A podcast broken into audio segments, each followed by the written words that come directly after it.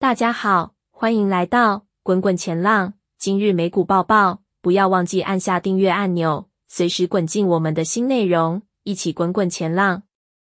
昨日金融市场动态更新，美国联邦储备系统主席鲍威尔的鹰派言论，以及美国长期国债拍卖的惨淡结果，对股债市场造成了双重打击。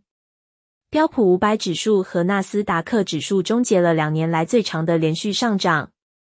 在劳动力市场方面，美国失业救济申请人数连续七周上升，创下四月中以来的新高，增加了劳动力市场降温的迹象。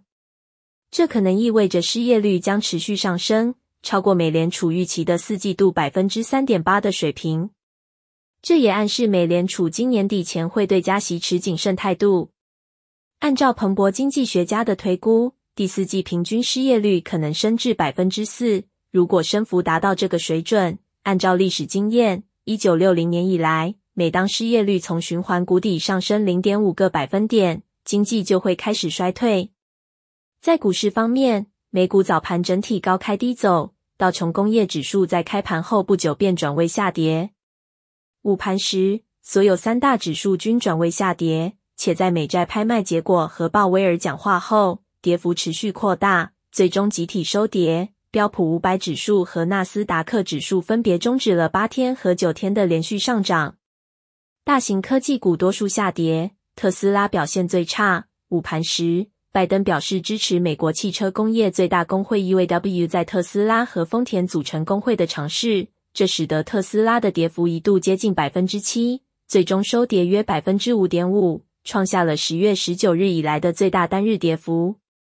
微软终结了九连涨，从历史高位回落。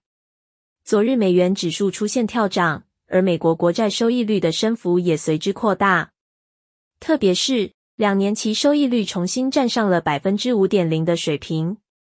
曾多次名列美国投资权威杂志机构投资人 （Institutional Investor）。全美明星投资团队的顶尖经济学者 David Rosenberg 指出，历史显示，联准会 Fed 结束升息循环至降息前这段时间，美国三十年期公债的表现最优秀，连标准普尔五百指数也追赶不上。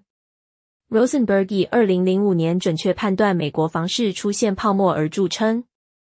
他七日在 Financial Post 撰文指出，十一月三日的非农就业报告显示。即便劳动参与率些微下滑，失业率依旧攀升至百分之三点九，创二零二二年一月以来新高，已较今二零二三年稍早的谷底百分之三点四上扬零点五个百分点，触发衰退警讯。亚特兰大联邦储备银行的 GDP Now 预测模型显示，美国第四季 GDP 成长率预估值从原本的百分之二点三大幅下修至百分之一点二。若到了十二月中旬还是这个数字，则 Fed 大概会决定按兵不动。这很重要，代表央行已连续五个月不动作。历史显示，Fed 开始收紧货币政策后，一旦出现五个月的停顿，那么升息循环就算结束了。Fed 下一次的动作会是降息，而首次调降的时间平均会比最后一次升息晚十个月。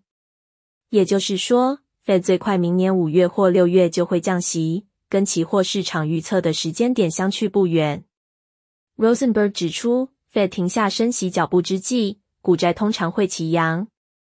然而，历史显示这段期间内，美国三十年期公债的表现最优秀，平均总报酬可达百分之九。相较之下，标准普尔五百指数同期间内报酬率只略高于百分之七，投资等级债与高收益债的总报酬仅百分之六。